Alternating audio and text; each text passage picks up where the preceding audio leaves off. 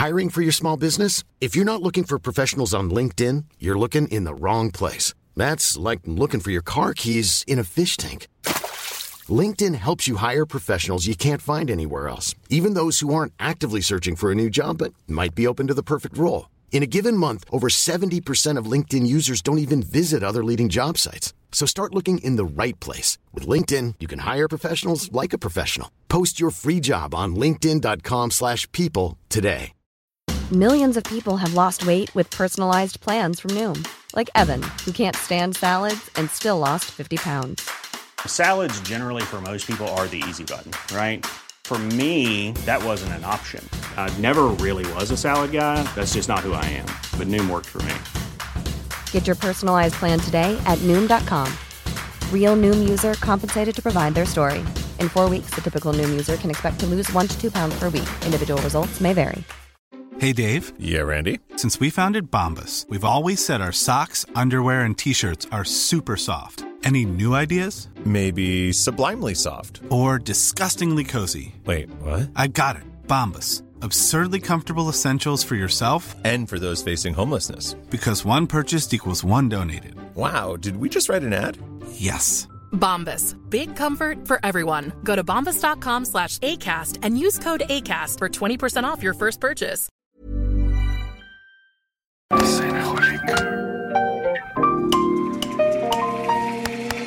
Bienvenidos a Designaholic, el podcast que amplifica la conversación sobre la cultura del diseño y las industrias creativas a través de sus protagonistas.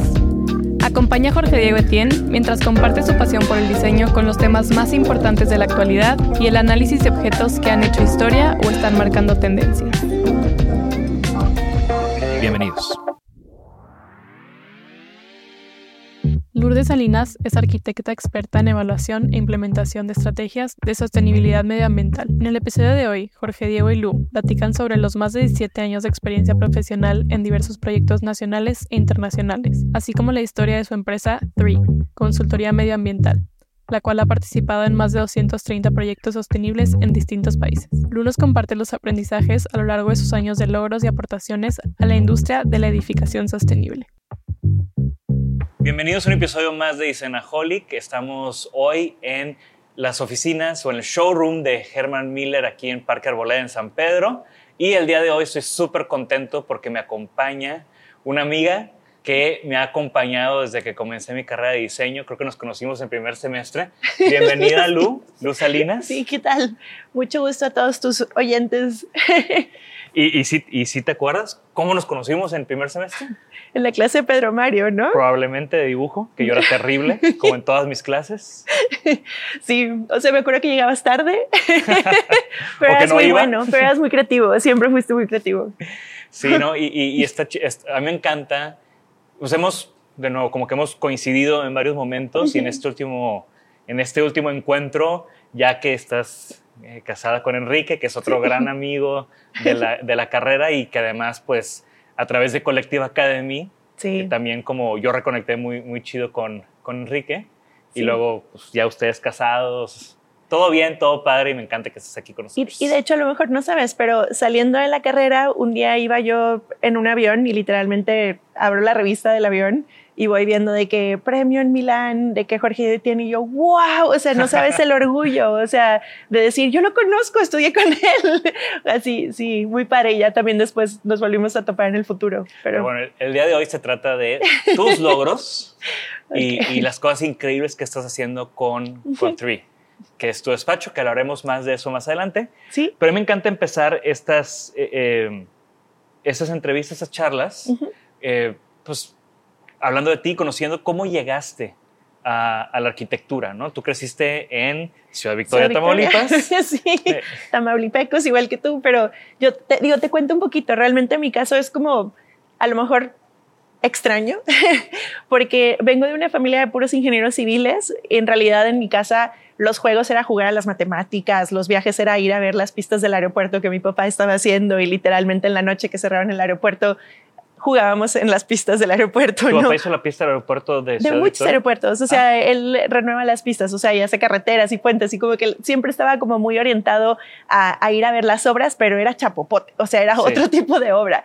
Entonces, de repente, yo hacía como veranos en un campamento en Pensilvania y me topé en la biblioteca un libro que llama, decía Green Architecture, ¿no? Entonces, como que dije, esto suena increíble, lo empecé a leer, un libro técnico realmente, no como los libros de arquitectura, como con puras imágenes, sí tenía imágenes, pero más texto, y realmente me enamoré, o sea, y esto fue, yo creo que estaba en sexto de primaria, y regresé del campamento y le dije a mi papá, yo quiero ser una arquitecta ecológica, y como que mi papá me dijo, órale, o sea, suena bien de que así, y bueno, ¿qué necesito hacer para ser arquitecta? No, pues te puedo sentar con una persona que sabe usar AutoCAD y en ese entonces AutoCAD, o sea, ya hace muchos años era programación, o sea, era tipo MS2, ¿no? Entonces, literal de que dándole instrucciones, como no sé si te acuerdas ese software del logo de la tortuguita y así. Entonces, como que traté de aprender un poquito de eso y luego estudiar un poco de historia de la arquitectura y para cuando entré a la carrera ya tenía una percepción un poquito distinta, o sea, creo que me llamó mucho la atención esto porque, digo, tengo que decir, aparte de que mi familia son puros ingenieros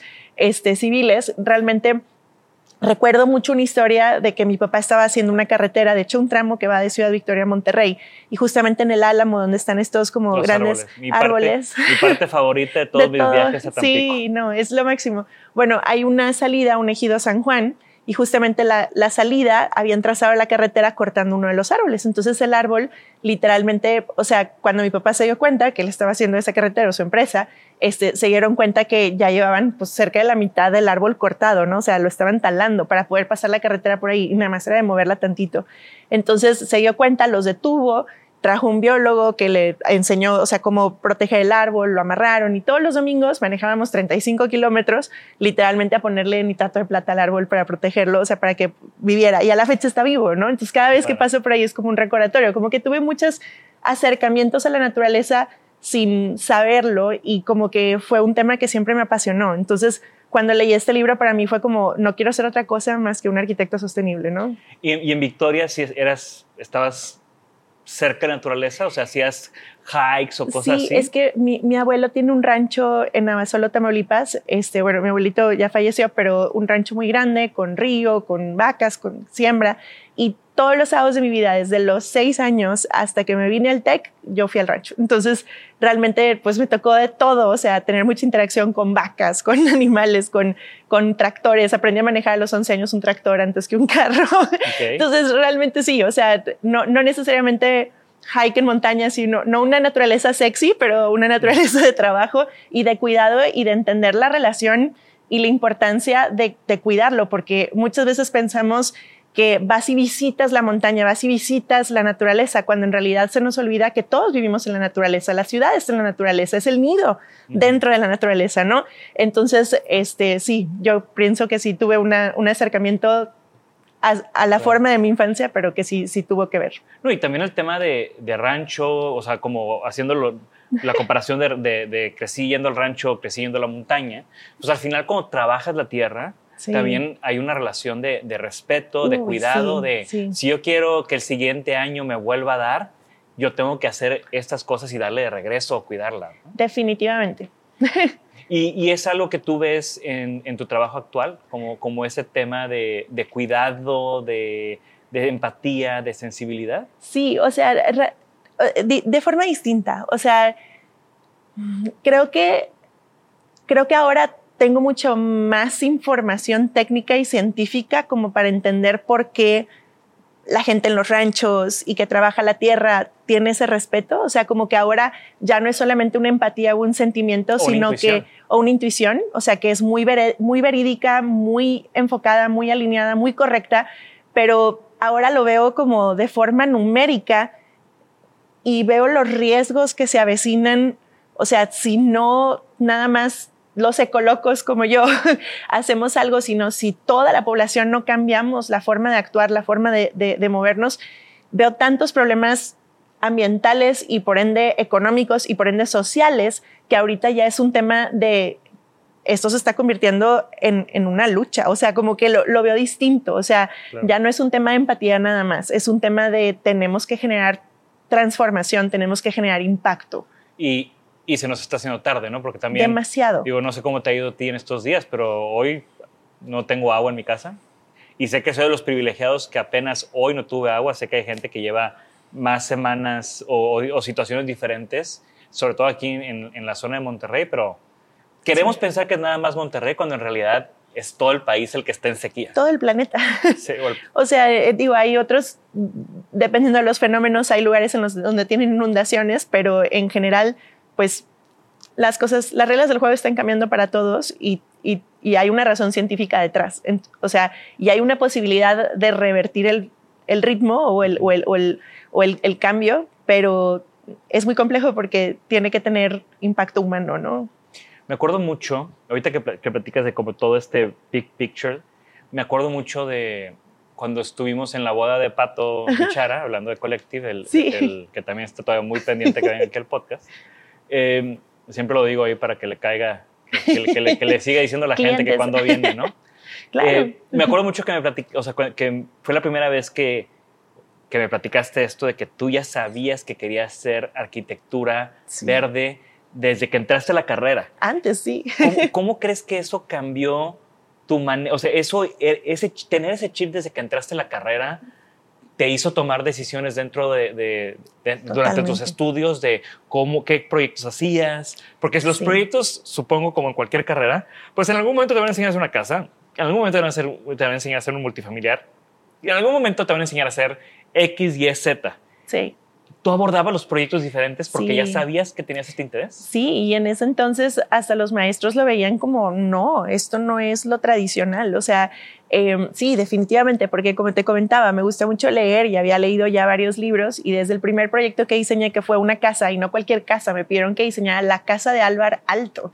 Entonces tuve que leer toda la bibliografía y, o sea, conocer de su vida, saber que le encantaba el vodka y era borracho y, o sea, para generarle su cuarto para emborracharse, vamos a ver, o sea, diseñando su casa y le puse una cascada para que tuviera enfriamiento evaporativo, según yo, que en ese, o sea, claro que no tenía como idea de, tenía idea de los conceptos, pero no podría calcularlos en ese entonces, y un muro verde, y le puse azoteas verdes y no sé qué, y el maestro me dijo, "Á- Álvaro Alto no, no haría su casa así, porque vive en Finlandia, y de que, pues sí, pero yo creo que hoy sí la haría así, o sea, y fue una discusión como compleja, ¿no? O sea, Claro. este, porque a nivel diseño, no necesariamente la sostenibilidad en ese entonces se veía como ahora es mucho más común y como ya un, un elemento que tiene que estar, ¿no? O sea, antes era como, pues es, un, es, una, es una manera de diseñar, o sea, y no necesariamente era la que le gustaba a todos los maestros.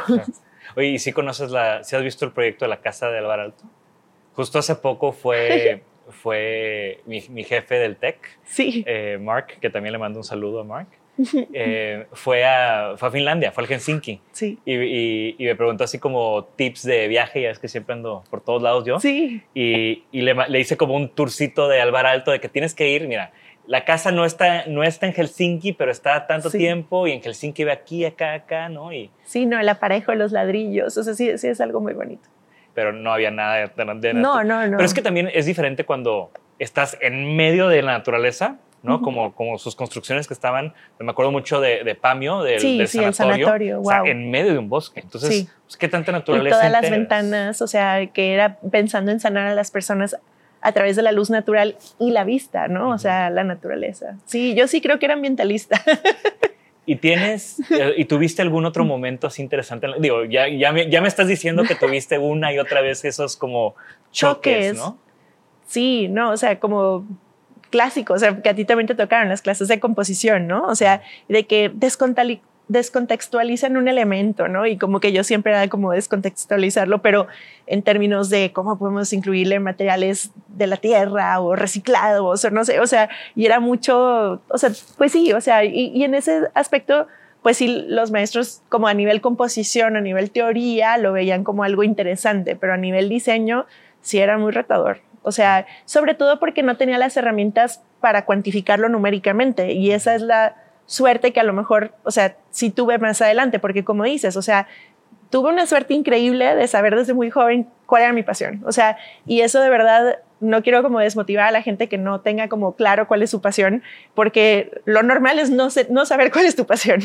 Eh, en realidad, este fue algo muy particular em, y pues me ayudó a que me prepare desde antes de entrar a la carrera, que por ejemplo logré irme de intercambio en tercer semestre, este en, lugar de en cuarto y, por ejemplo, convencí a mis maestros que me dejaran, en ese entonces se permitió rivalidad economía por fotografía, porque yo quería como aprender más de, temas que eran relevantes según yo, ¿no? Desde, desde mis estudios. Este, y, y, trabajar cuando estaba en intercambio en despachos que se enfocaban en temas ambientales y aprender que la parte de la sostenibilidad de la arquitectura no es arquitectura solamente, requiere mucho cálculo, requiere mucha ingeniería y requiere trabajar con muchas otras especialidades. Entonces, en ese momento entendí que siendo arquitecta no tendría todas las herramientas, o sea, solamente arquitecta que yo buscaba, por ende, a pesar de que no generé varias carreras o, o maestrías o lo que sea, o sea, sí me enfoqué mucho en estudiar muchas cosas y pues ahorita hay mucha gente que jura que soy ingeniera mecánica, pero no lo soy, ¿no? O sea, pero en realidad para mí es como muy importante entender la termodinámica, la mecánica de fluidos y cosas que a lo mejor no es tan tradicional que los arquitectos conozcan, porque eso es lo que te ayuda a generar verdaderamente el confort que buscas en una buena arquitectura pasiva, ¿no? Claro. ¿Y, cuáles fueron esas experiencias profesionales? ¿Tus primeras experiencias profesionales? Ok, pues, es muy, muy chistoso. O sea, empecé en tercer semestre, bueno, me fui de intercambio en tercer semestre a Italia. Y estando allá vi que había un eh, congreso en Barcelona de sostenibilidad, este, eh, que iba a estar Richard Mayer. Entonces yo fue así como, lo quiero conocer, ¿no? Entonces le dije a todos mis amigos de que vamos, por favor, vamos a acompañarme. Nadie me quiso acompañar. No le avisé a mis papás. Me fui sola a Barcelona. Este, literal, de que me quedé en un hostal que estaba terrible al grado de que dije, no quiero regresar a dormir aquí, entonces a ver cómo conozco gente y me voy de fiesta toda la noche para irme a la madrugada al aeropuerto y se acabó. Entonces me fui al evento, Richard Meyer no llegó, canceló de último momento, pero en el evento conocí, o sea, vi muchas cosas interesantes y estando ahí de repente escuché un grupo de gente que hablaba mexicano. Entonces dije, pues aquí soy, vámonos de fiesta. Entonces empecé a hacer amistad con, con algunas personas que ya estaban en esta industria, este, y padrísimo, porque luego tuve la oportunidad de trabajar de forma voluntaria con el presidente del Consejo Mexicano de Edificación Sostenible que conocí en este evento. Y que estaba. Tú de, tercer semestre. Tercer, bueno, regresé en cuarto, ¿no? O sea, y, y, me dio su tarjeta y a la hora que la voy viendo, presidente, y Monterrey, dije, no, por favor, recíbeme, yo quiero trabajar contigo. Entonces, de que literal regresé y de que darme una entrevista de trabajo y demás, y me dijo, pues nomás soy yo y no te puedo pagar, así que bienvenida, ¿no? O sea, y de que sí, no hay problema. Entonces, como que hice mucho trabajo voluntario a lo largo de la carrera y, o sea, los beneficios era que me invitaba pues a muchos eventos donde conocía a muchas personas en el ámbito internacional enfocados en la parte de sostenibilidad. Entonces... Y, empezaste a ver todo, de nuevo, ¿no? Ahorita platicabas que arquitectura sostenible involucra muchas cosas que no son arquitectura. Inclusive cosas que no necesariamente son ni siquiera ingeniería, o sea, es la gestión. ¿no? La comunidad, porque también ahora ya no solamente nos enfocamos en un edificio a la vez, sino a nivel ciudad, a nivel comunidad. Y la parte social es súper fuerte, compleja.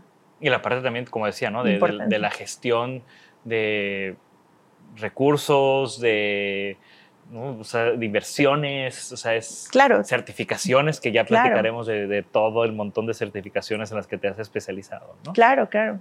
Y, y, entonces empezaste con esta persona todavía en la carrera. Ajá, y, y entonces eh, yo hice la carrera internacional, aproveché, me fui un semestre a Florencia primero, en tercer semestre, y en séptimo semestre me fui a Sydney. Entonces, estando en Sydney, dije, bueno, así como voluntareo en todos estos eventos de sostenibilidad, voy a buscar el evento de sostenibilidad de Sydney y haz de cuenta que yo entraba a clases en febrero y el evento era en enero.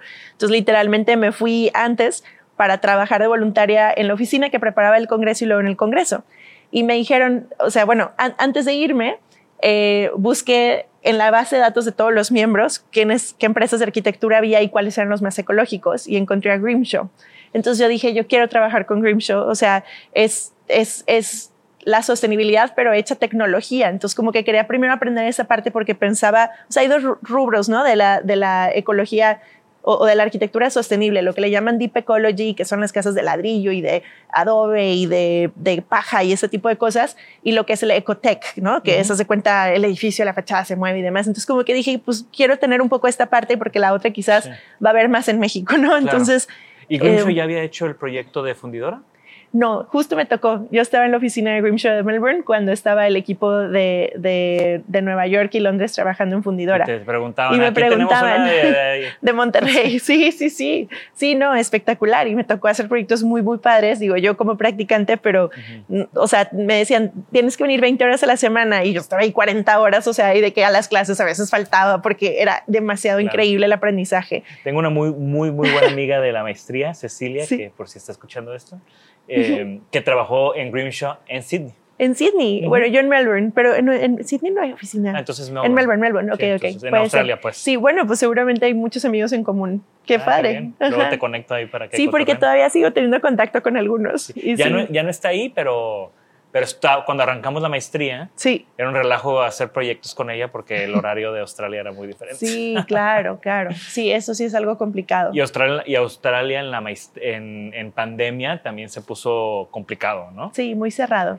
Pero entonces, Ujú. wow, o sea, igual, sigues de estudiante y ya estás en Grimshaw haciendo Sí. vo- como voluntaria, como práctica, como quieras, pero, pero estás en un epicentro de, de- de esta, de esta sostenibilidad, esta arquitectura tecnológica, ¿no? Así que, es. que justo cuando ahorita que lo mencionas, cuando yo, igual, cuando iba a empezar, a la- cuando- antes de ir a la carrera, y me eché un, un mochilazo y, y fui a Londres y entré en contacto con todo lo de Nor- todo el tema Norman Foster, todo el tema Ujú. de tecnología, todo el tema de cómo la arquitectura high tech Sí, mm, utili- o sea, aborda estos temas desde un lado de eficiencia, desde un lado de constructivo, etcétera.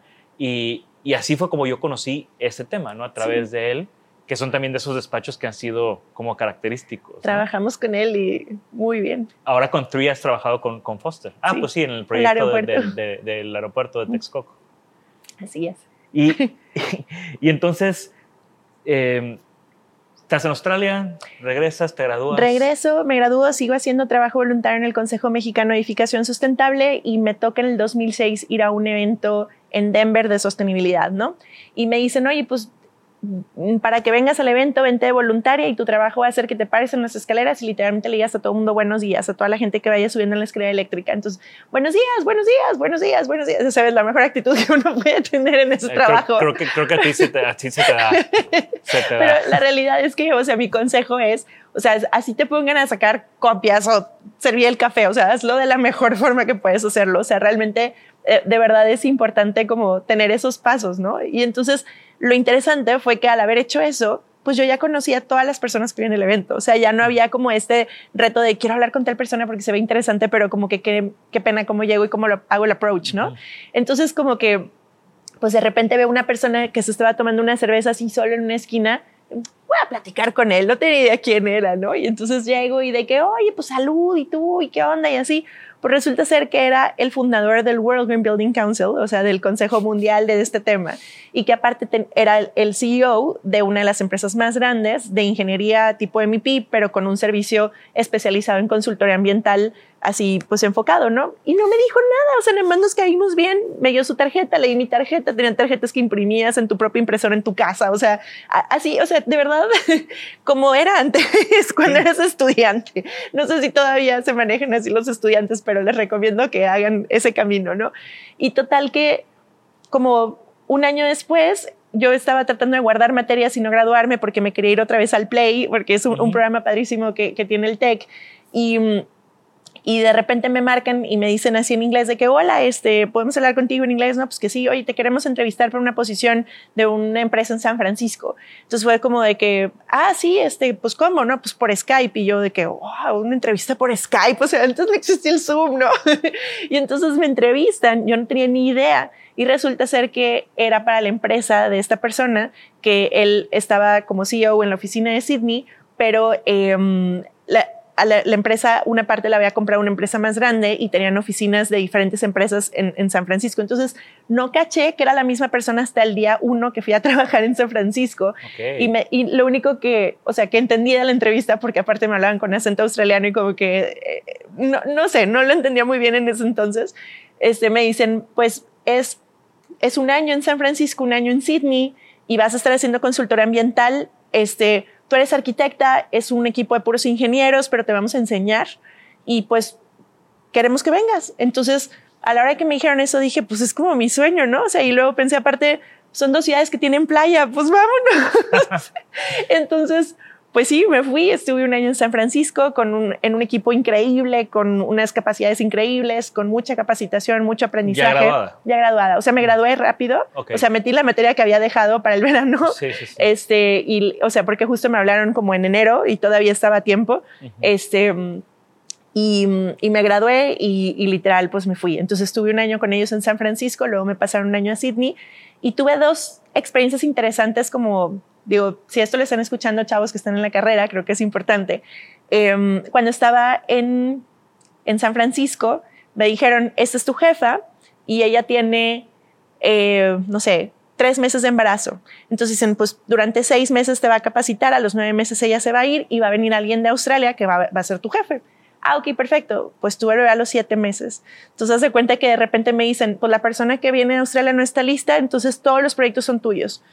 Sácalos adelante, ¿no? Entonces, pues yo literalmente Recién tenía graduada. recién graduada, o sea, pero fue de que, ok, pues digo, no, bueno, siendo la única arquitecta en un despacho de ingeniería que vendía servicios más ingenieriles que arquitectónicos, pues vamos a darle, ¿no? Entonces, literal, o sea, porque salía de la oficina, me iba a mi casa y me ponía a estudiar porque quería tener como suficiente información para poder hacerlo, eh, hacer, hacer el trabajo bien, pero la verdad es que increíble. Y entonces luego cuando me tocó estar en Australia me pasó algo similar. O sea, yo digo qué suerte, o sea, pero tenía, estábamos trabajando en un proyecto del Clinton Climate Initiative que eran 14 hectáreas, o sea, de la ciudad, en el, el mero puerto de Sydney, en un proyecto que era Net Zero Energy, Carbon, Water y Waste. Entonces teníamos que hacer un montón de cálculos, un montón de Exceles y de repente la que era mi jefa tuvo una enfermedad en los riñones y literalmente se fue tres meses a su casa, o sea, bueno, al hospital y luego a su ¿Qué les casa. haces a tus jefes? Lu? No, yo no fui. yo no fui, o sea, Sí, sí, y, y total que igual, cosas o sea, que de que pasan. pues tome liderazgo, ¿no? Entonces, como que empezó ese tema y la verdad es que muy bien, o sea, tomé el reto y me fue muy bien. Y entonces un día, literal en la oficina de Australia, los viernes, llenaban el refrigerador de cheve y a las 5 de la tarde todos nos podíamos subir y echar unas cheves y convivir. Y nunca iba el CEO, que es esta persona que conocí yo desde el 2006, ¿no? Y entonces de repente un día se paró ahí y llego y le digo, ¿qué onda? ¿Cómo estás? O sea, yo sí es mi amigo del alma y todo el mundo de que, ¿cómo lo conoce? O sea, porque era una empresa muy grande Sí. y la gente no tenía mucho contacto con el CEO.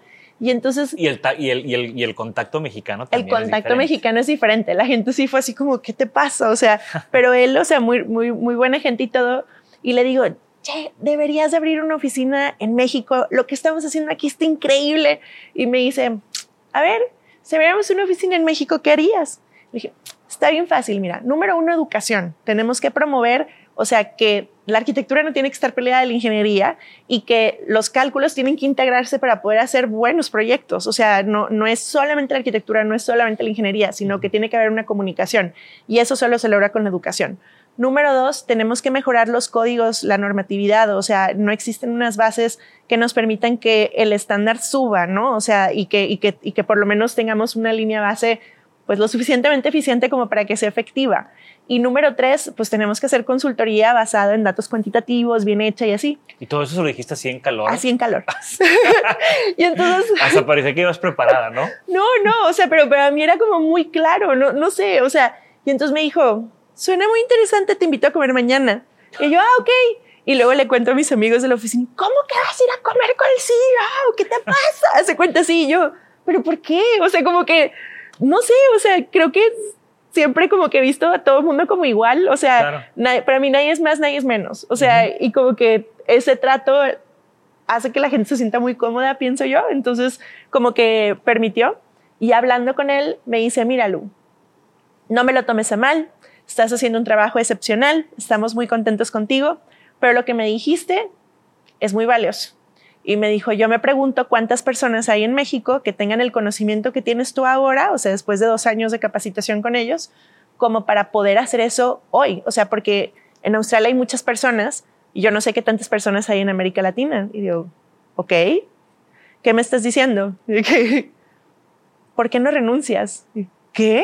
Así como que, de que si tú quieres renunciar, si, quieres generar, si crees que puedes generar más impacto estando en México y llevándote todo lo que aprendiste aquí, para mí estoy cumpliendo la- el propósito de mi empresa, ¿no? O sea, estoy haciendo como, o sea, es, es, lo que busco, ¿no? O sea, tenemos que salvar al planeta. Entonces, como que fue así de que, ok, Gulp, este, y pues lo pensé una semana y presenté mi carta de renuncia y me regresé y tenía 23. ¿No? increíble, es, es, una persona excepcional. Luego trabajo un tiempo para asesor de la ONU, sigo en comunicación con él.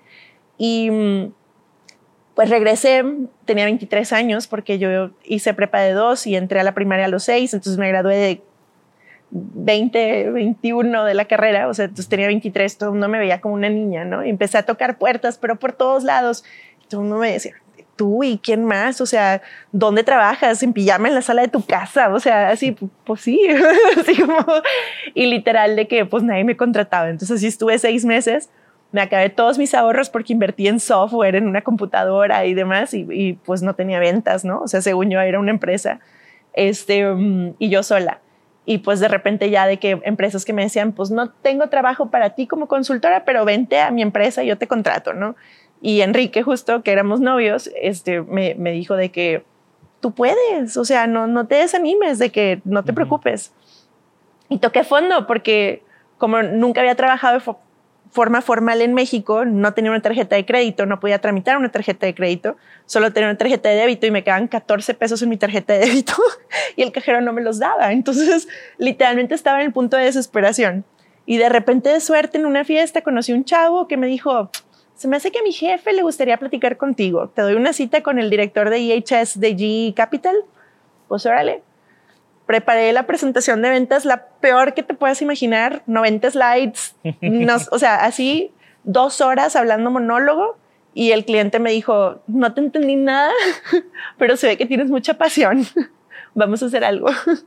Y entonces nos contrató el primer proyecto que era un curso de capacitación a la gente de GE y les encantó. Entonces luego me pidieron más y, y, así, y luego me recomendaron con otros clientes y luego me contrataron un proyecto ya físico y así se fue, así se fue y esa es la historia. ¿Y cómo, en qué momento, en qué momento Lu se convierte en Tree?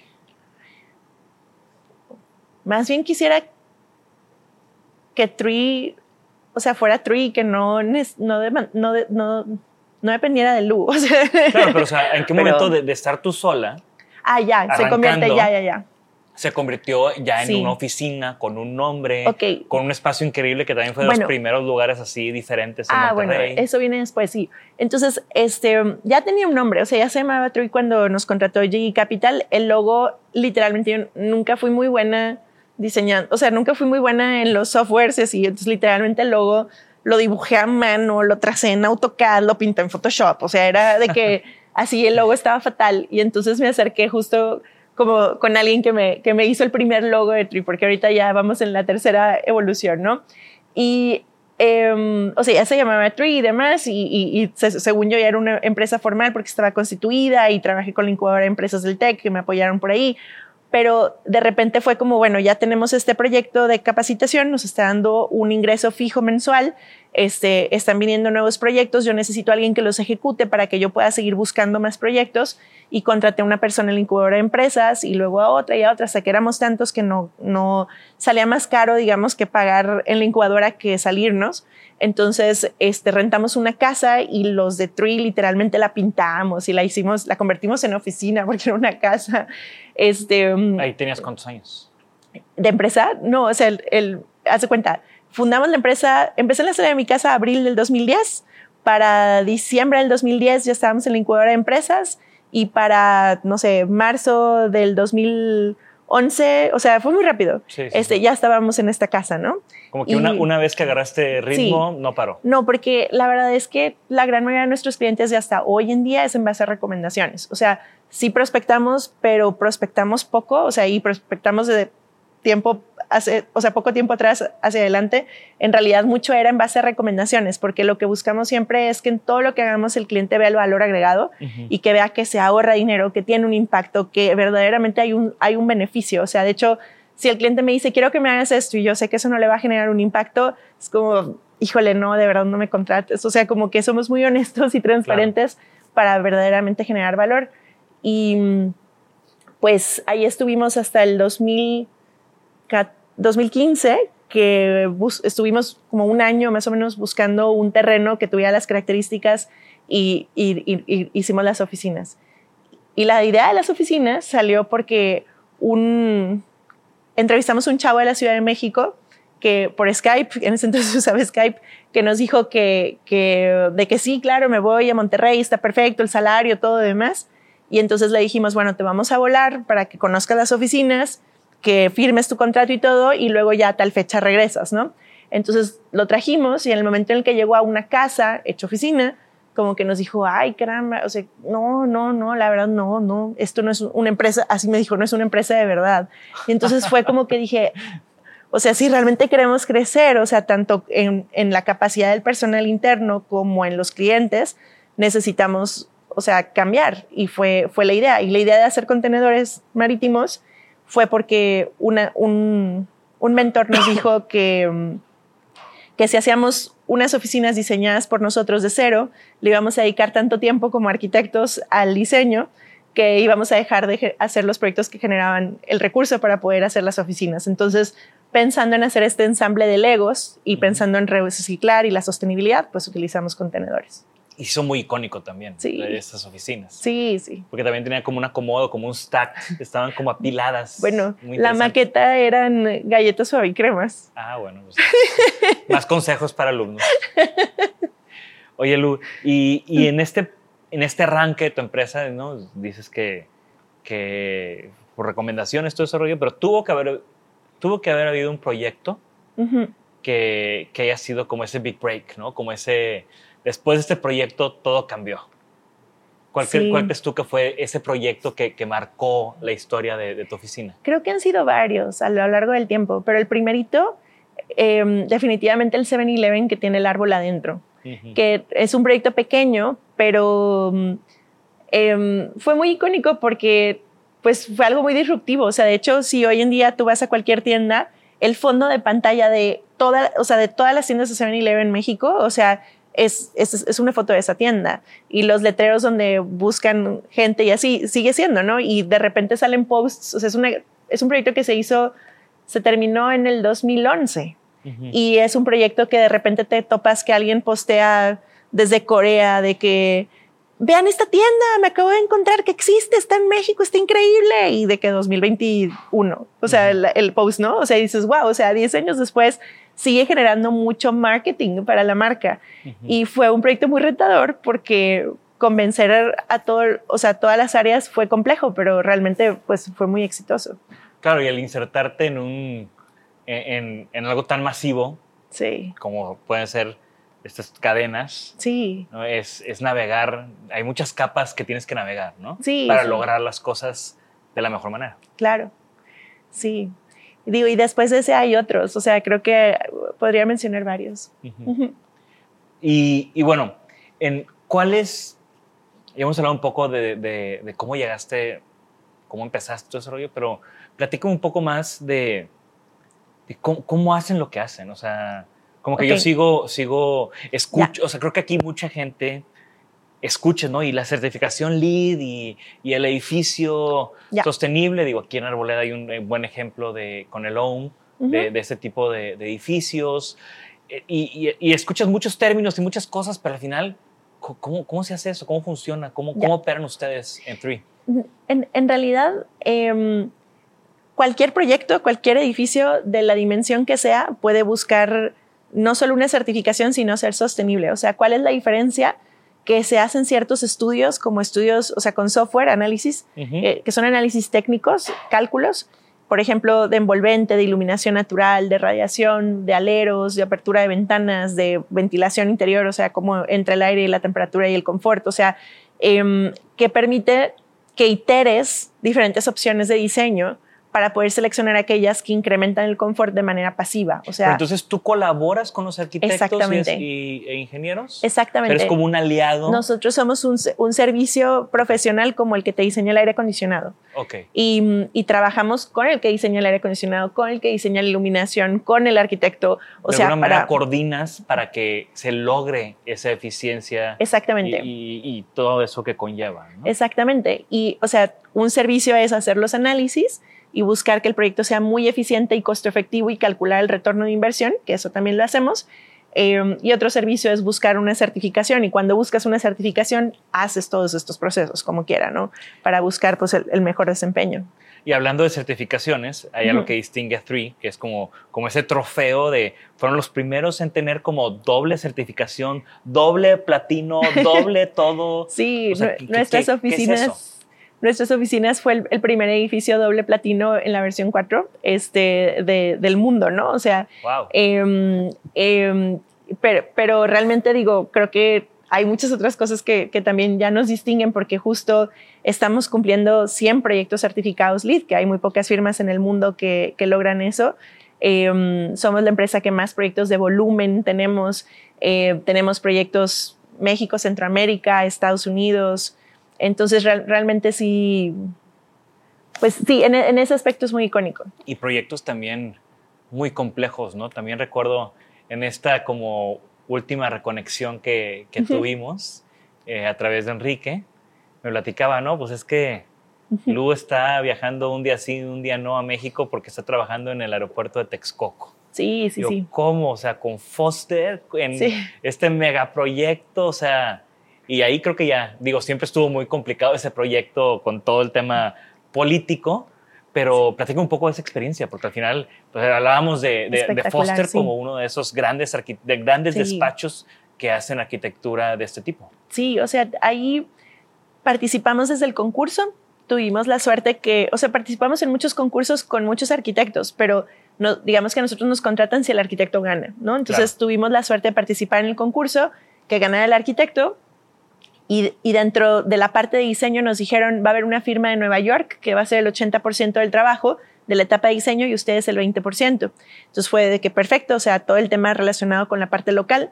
Entonces estuvimos eh, trabajando muy de la mano con ARUP, esta firma que hace consultoría ambiental desde Nueva York, y estuvimos cuatro años involucrados en el proyecto, toda la etapa de diseño. Cuando empezó la construcción, la gente de ARUP nos dijo, no tiene sentido que nosotros sigamos aquí, de, o sea, tanto tiempo, ustedes tomen el 80% de la responsabilidad, nosotros el 20%. Entonces, pues fue una responsabilidad mucho mayor y pues sí, estábamos mucho tiempo allá. Este, ¿E- ¿Ese ha sido el proyecto más grande que han tenido? ¿O cuál sería el proyecto, sí, el, el más grande que han tenido? Pues es que hemos hecho comunidades y hemos hecho ciudades. Entonces, okay. de hecho, la certificación de San Pedro García García la hicimos nosotros en wow. conjunto con, con, más personas. O sea, eh, hicimos el primer proyecto de comunidad existente nivel platino en América Latina. ¿En dónde? En Guatemala, okay. eh, que es Condado Naranjo. Eh, entonces, digo, estamos tratando de expandir justamente para generar mayor impacto. O sea, nuestro objetivo es el impacto. Uh -huh. Uh -huh. Y entonces, con ese objetivo y con, esta, con estas ganas de hacer más y tener un mayor impacto, uh -huh. ¿qué crees que, o sea, qué, qué es ese, ese sueño que tienes ahorita para Three? Sí, no, o sea, ahorita, digo, te soy muy honesta, o sea, eh, está claro científicamente que tenemos que reducir el 50% de las emisiones al 2030 y llegar a ser net zero a nivel global en el 2050. Entonces, la verdad es que México como país vamos muy retrasados con estos objetivos y faltan muchas cosas, o sea, desde política pública, pero también como compromiso, ¿no? O sea, entonces, eh, lo que estamos como comprometidos a hacer es a luchar por no solamente hacer que todo el mundo se entere que estos son los objetivos y empecemos a cambiar ciertas actitudes humanas, ¿no? O sea, en la parte personal, sino también de abarcar la mayor cantidad de proyectos y crecer, o sea, eh, en dimensiones extraorbitantes, inclusive haciendo colaboraciones para tratar de incrementar esos impactos de manera drástica y que verdaderamente logremos, pues, bajar el, el, el o sea, generar un impacto positivo que verdaderamente baje eh, las emisiones y, y, y promueva la descarbonización. ¿Cuál sería un proyecto un dream project para ti que, que no has hecho todavía, ¿no? O sea, híjole, me encantaría participar en, digo, el aeropuerto, ¿no? Es que mira, yo cuando me graduaba decía, yo quiero trabajar en aeropuertos porque desde niña tuve mucha relación con aeropuertos y pensaba, o sea, quiero trabajar en hospitales, quiero trabajar en estadios, o sea, proyectos complejos que integran muchas especialidades. Y mmm, he tenido la suerte de participar en todos, o sea, de los que me puedo imaginar.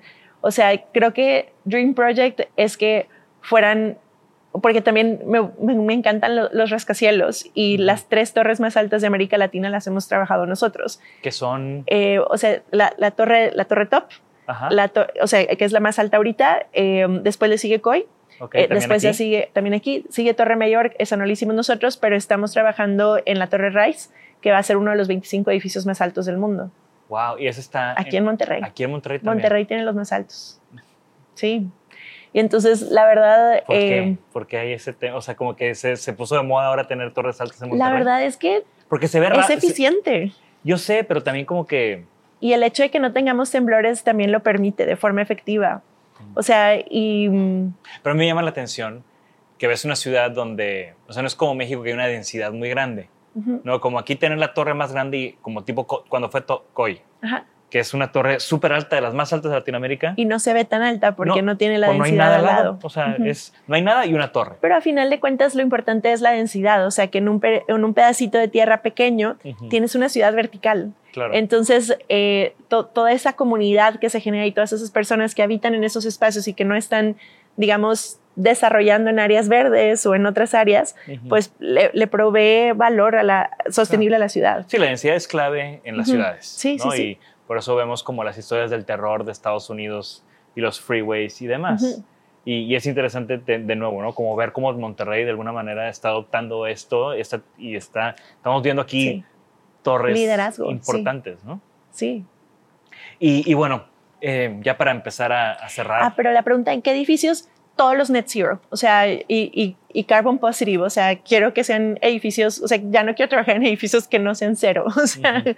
es, eso es el, el objetivo. Ese es mi sueño para mi oficina, Mi fíjate. sueño. Ahorita que estamos, ahorita que estamos como remodelando el café y, y todo ese rollo, que, que en esta parte de, en este piso que tenemos, yo traigo ese tema de pendiente de platicar. Yo conozco tus oficinas y fácilmente llegas a net zero. Exacto. No, no, pero carbon positive, ¿no? Carbon a ver, positive. ¿qué podemos hacer con el café, con todo lo que se produce, ¿no? Con la energía, o sea, creo que... y, y- y creo que... Y, y te lo platico porque creo que también es importante tener, generar esta cultura, Ujú. que no nada más es la megatorre del mega arquitecto, ¿no? También nosotros en nuestras casas, Todos. en nuestros negocios, en edificios más pequeños, también Totalmente. podemos insertar estos valores. Al final lo que buscamos es una adopción masiva Totalmente. de esta mentalidad. Sí. Y, y creo que proyectos como el tuyo, me encanta, me encanta tenerte aquí porque de nuevo, ¿no? Ya tenía rato, ya tenía rato ahí persiguiéndote, eh, porque son, son estos temas que a nuestro, para mí es muy importante abrirlos en, en nuestra audiencia y que se conozcan y que platiquen, ¿no? Escuchamos lead todo el tiempo, pero ¿qué es lead?